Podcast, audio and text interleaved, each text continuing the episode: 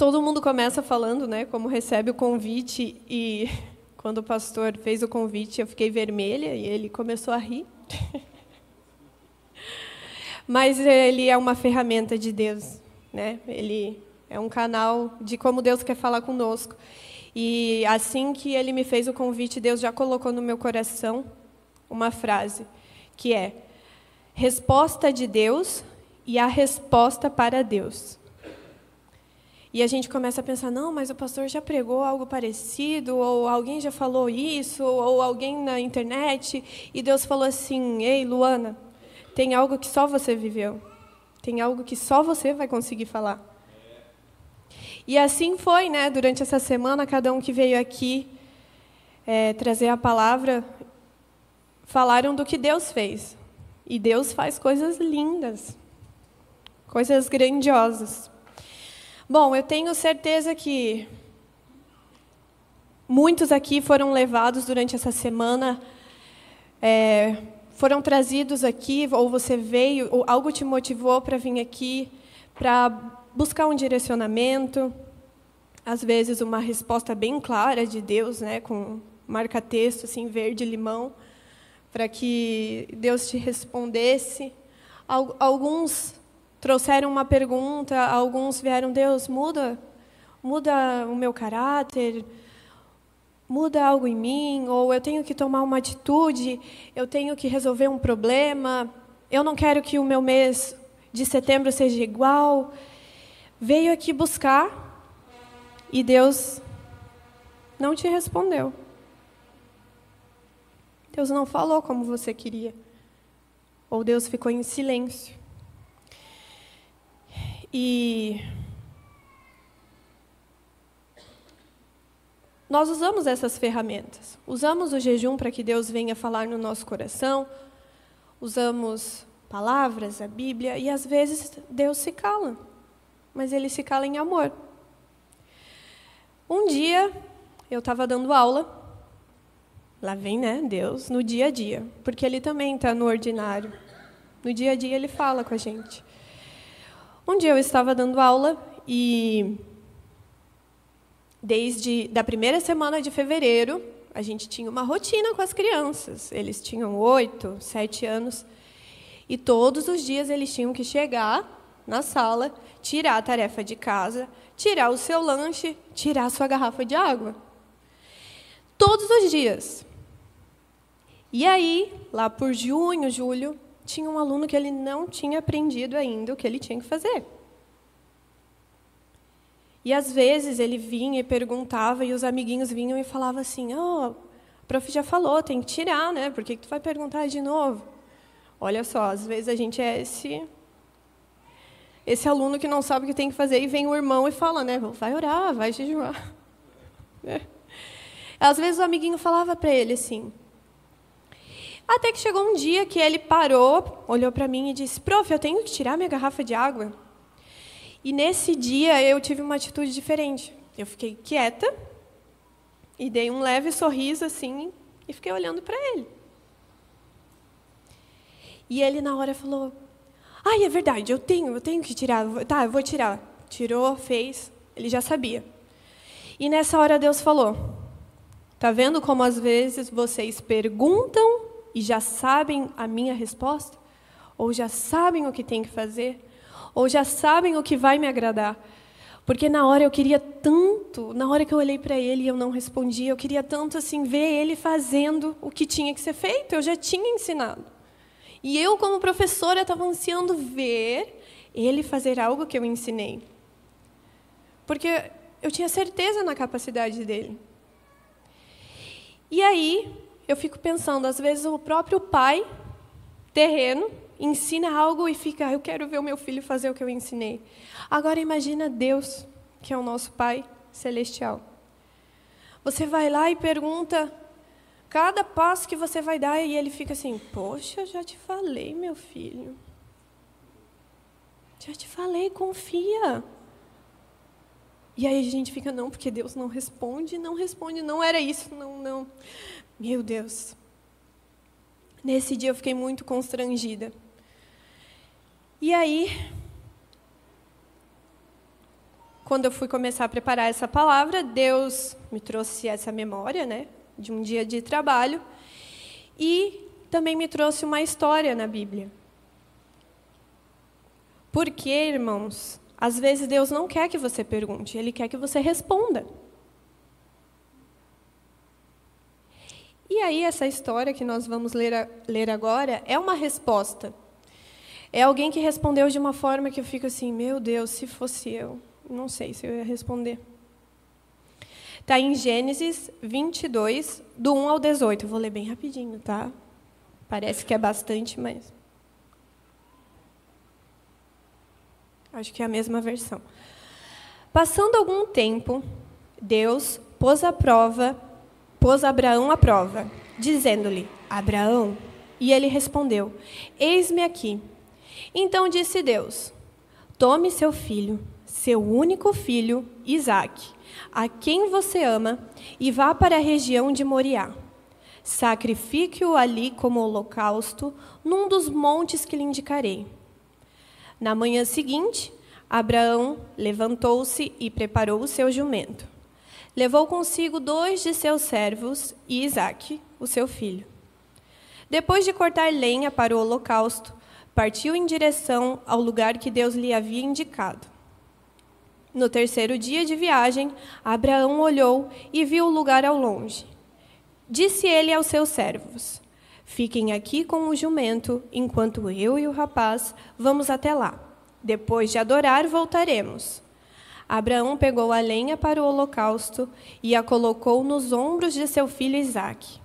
E ele mesmo levou as brasas para o fogo e a faca, e caminhando os dois juntos, Isaque disse a seu pai, Abraão: Meu pai? Sim, meu filho, respondeu Abraão. Isaac perguntou: As brasas e a lenha estão aqui, mas onde está o cordeiro para o holocausto? Respondeu Abraão: Deus mesmo há de prover o cordeiro para o holocausto, meu filho. E os dois continuaram a caminhar juntos. Quando chegaram ao lugar que Deus lhe havia indicado, Abraão construiu um altar e sobre ele arrumou a lenha. Amarrou seu filho Isaque e o colocou sobre o altar, em cima da lenha. Estendeu a mão e pegou a faca para sacrificar o seu filho. Mas o anjo do Senhor o chamou do céu. Abraão, Abraão, eis-me aqui, ele respondeu. Respondeu ele. Não toque no rapaz, disse o anjo. Não lhe faça nada. Agora sei que você teme a Deus, porque não me negou o seu filho, o seu único filho. Abraão ergueu os olhos e viu um carneiro preso pelos chifres num arbusto. Foi lá pegá-lo e o sacrificou como holocausto em lugar do seu filho. Abraão deu àquele lugar o nome de O Senhor proverá. Por isso até hoje se diz: No monte do Senhor se proverá. Pela segunda vez, o anjo do Senhor chamou do céu a Abraão e disse: Juro por mim mesmo, declara o Senhor, que por ter feito o que fez, não me negando seu filho, o seu único filho, esteja certo de que o abençoarei e farei seus descendentes tão numerosos como as estrelas do céu e como a areia das praias do mar. Sua descendência conquistará as cidades dos que lhe forem inimigos, e por meio dela Todos os povos da terra serão abençoados, porque você me obedeceu. Amém.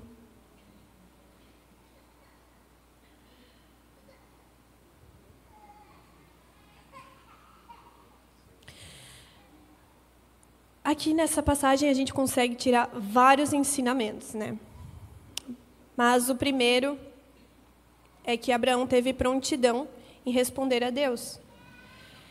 E quantas vezes o Senhor chama ou pede para a gente fazer algo e a gente fala, em vez de falar, eis-me aqui, a gente fala, mais o que o Senhor quer?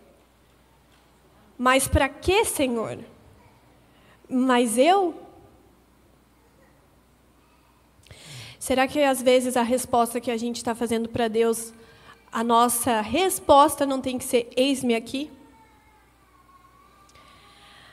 Abraão sabia que aquilo que o Senhor estava pedindo agradaria a Deus.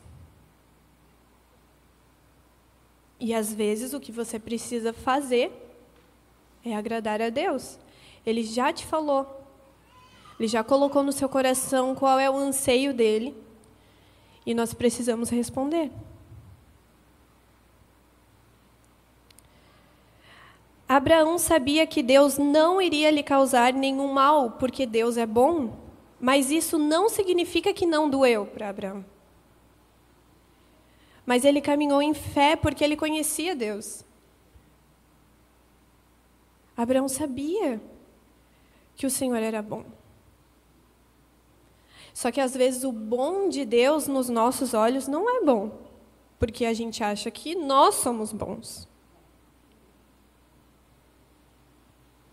E será que você conhece o seu Deus? Será que você conhece a bondade dele?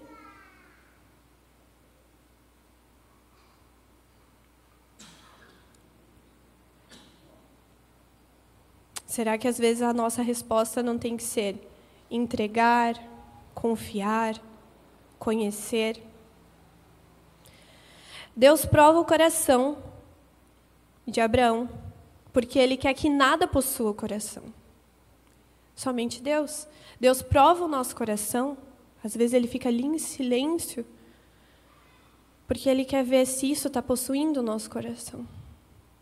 Se esse anseio que a gente quer, algo simples, às vezes, ah, mudo de emprego ou vou a tal lugar. Às vezes Deus quer fazer a gente refletir se isso está tomando o nosso coração. Deus tem o seu coração? Ou será que você tem que entregar? O Senhor abençoou Abraão pela obediência dele. Será que a gente é obediente?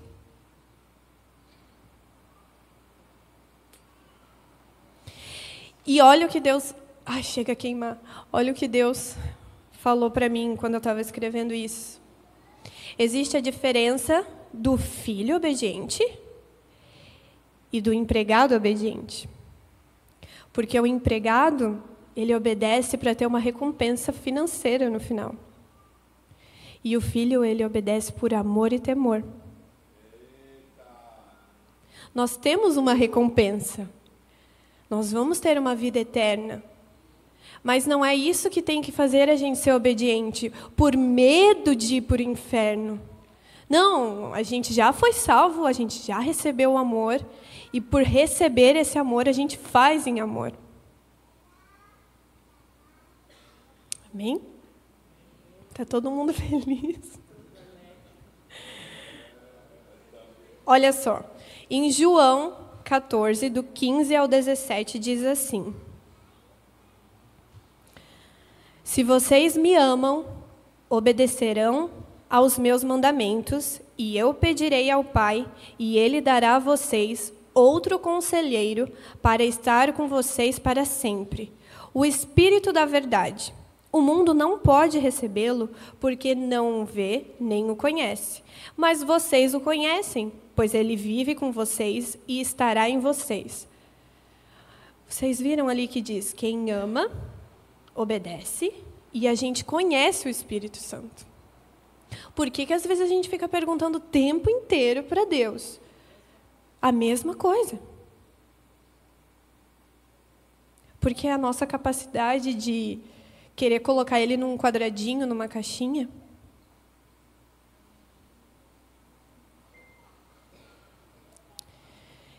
E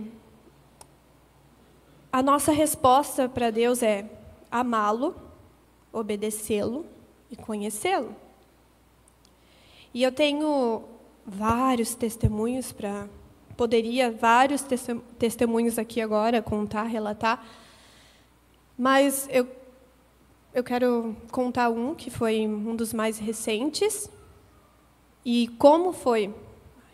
Foi eu estava dando uma pergunta para Deus, mas eu precisei ser uma resposta.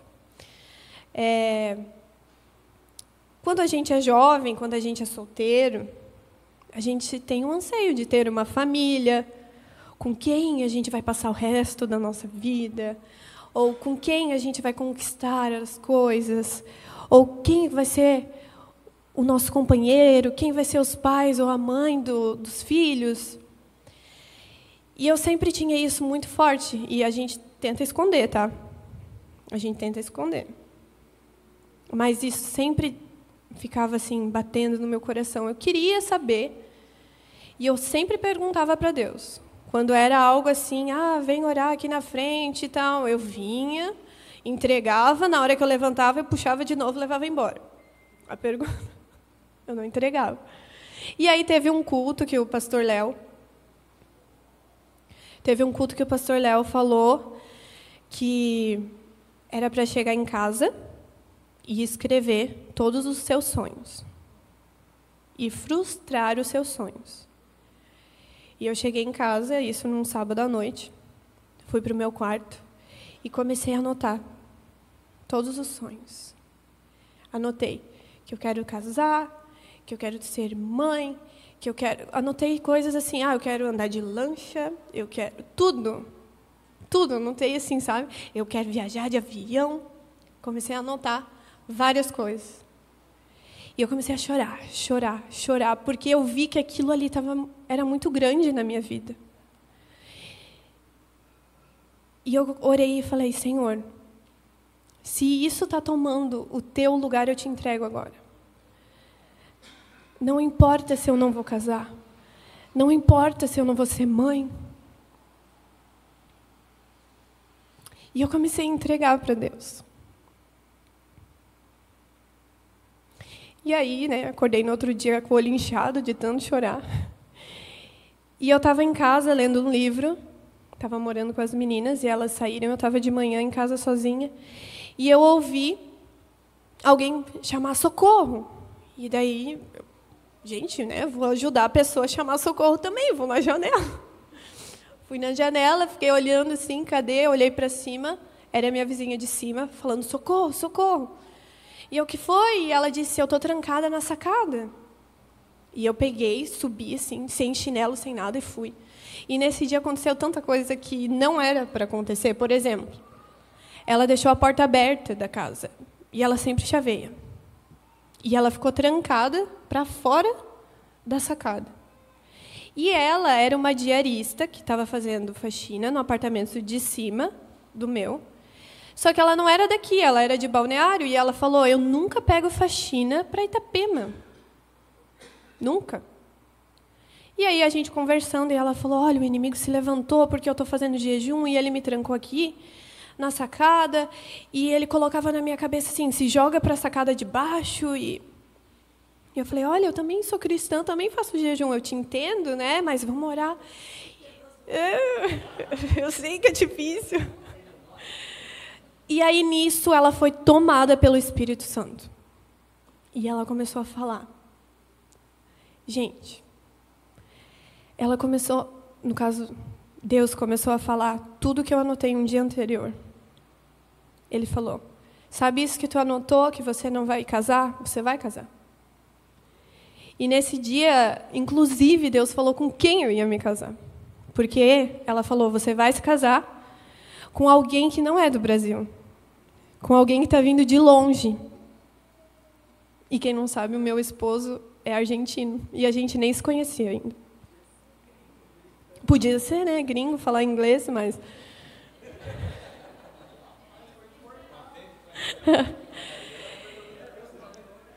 e ela, que dó, chorando e rindo agora, coitado. E, e, Deus começou a listar todos esses sonhos. E Ele falou: Você vai andar de lanche, você vai viajar. Começou a listar tudo, tudo, tudo, tudo. E falou assim: Mas, olha a resposta que eu precisava ser você precisa continuar a estar inserida em mim. E nesse dia eu só surtei com as meninas em casa, contei para elas, não contei para ninguém, nem para minha família, nem para os pastores. E eu falei: "Meu Deus, isso é muito louco. Deus usar uma pessoa no apartamento de cima para falar comigo". E eu comecei a me posicionar. Eu comecei a ser uma resposta para ele. A gente só não dormia aqui porque não tinha colchão, mas a gente estava sempre aqui na igreja. Todos os eventos, todos os cultos, e não por, não, eu vou fazer porque eu vou ganhar de Deus. Não, porque eu entendi que eu tinha que ser uma resposta para Deus. E tanto que um dia no louvor, o Diego chegou e me viu. E foi aí né, que começou a nossa história. Mas porque eu fui uma resposta para Deus.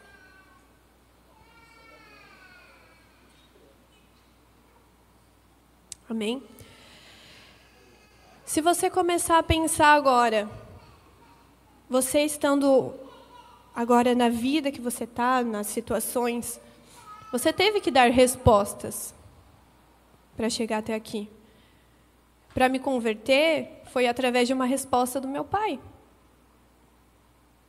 Porque meu pai era dependente químico, era alcoólatra. E um dia ele respondeu a Deus. Amém? E através da resposta dele, Deus agiu e alcançou a minha vida. Cada um aqui, o pastor teve que ser uma resposta.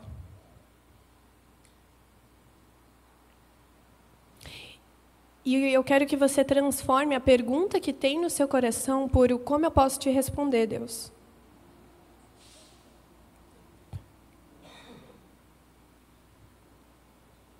Amém? Deixa eu ver.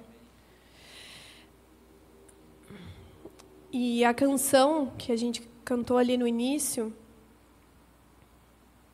ela fala que Deus não muda e não falha. Ele não muda e ele não falha. Por que, que a gente não consegue se jogar? Por que, que a gente não consegue se lançar em Deus? que a gente precisa conhecê-lo. Então, para alguns aqui, a primeira resposta deve ser: Senhor, eu quero te conhecer. Ou, Senhor, eu deixo o controle da minha vida e eu te entrego. Ou, quem sabe, para alguns é: Senhor, eu aceito você.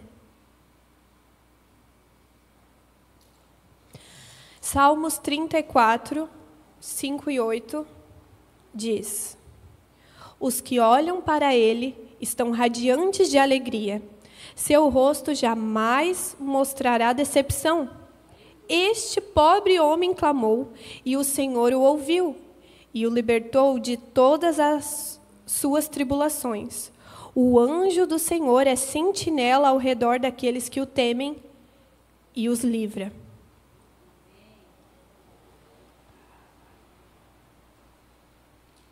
Forte, né? Será que o nosso rosto está radiante de alegria? Porque a gente tem que estar com os olhos nele.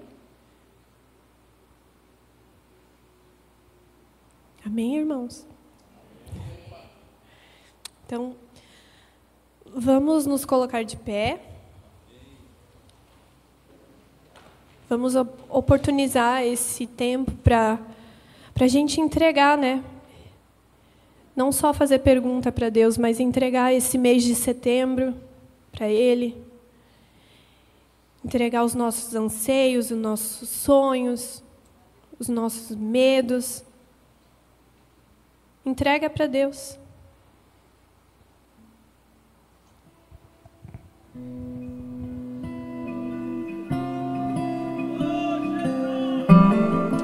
Senhor, obrigada, Pai. Obrigada, Deus, por mais uma vez o Senhor se fazer presente, Senhor. Nós queremos ser a resposta que o Senhor busca. Nós queremos que a nossa vida seja de eterna resposta a Ti, Senhor. Senhor, que os Teus olhos estejam sobre nós, Pai, e os nossos estejam guiados a Ti, Senhor, direcionados a Ti, Senhor nome de Jesus, Pai. Queremos te entregar agora, Senhor, os nossos medos, a nossa insegurança, os nossos sonhos, os nossos planos, a nossa vida por completa, Pai. Nunca falhar, nunca mudar, continua